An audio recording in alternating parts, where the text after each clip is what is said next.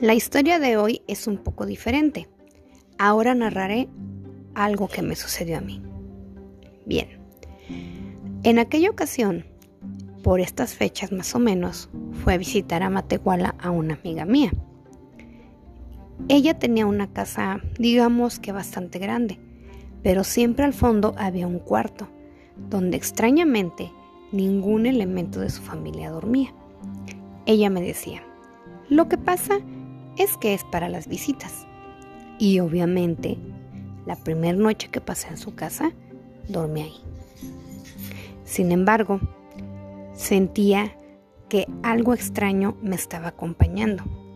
Traté de no hacer mucho caso, pues ustedes saben, si prestamos atención a las cosas raras, a veces pasan cosas, pasan situaciones que no nos agradan mucho.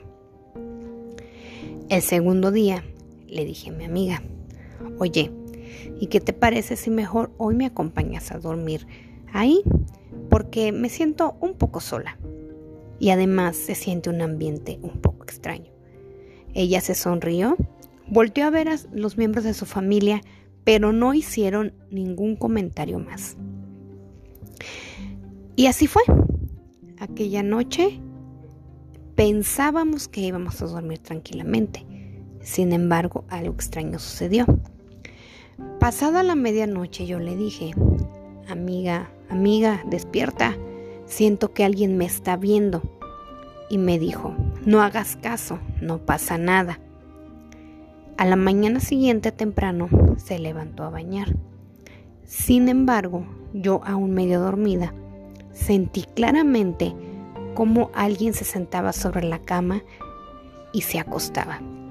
Obviamente, como yo sabía que ella se estaba bañando, me levanté rápidamente y corrí a la sala de su casa. Allí estaba la mamá de ella y le dije, señora, algo extraño pasó. Alguien se metió al cuarto y se acostó. Pero lo más horrible es que no hay nadie. Mi amiga iba saliendo de bañarse y se empezó a reír. Lo mismo hizo el papá. ¿Y qué creen? Me dijeron. Ay, Flor, si supieras que en estas fechas siempre en ese cuarto espantan a alguien. Siempre tiene que ser alguien de la familia. El año pasado le ocurrió a mi hermano. Incluso cuando nos platicó estaba pálido del susto. Pero este año ya nos salvaste. Te tocó a ti. Gracias por venir a visitarnos.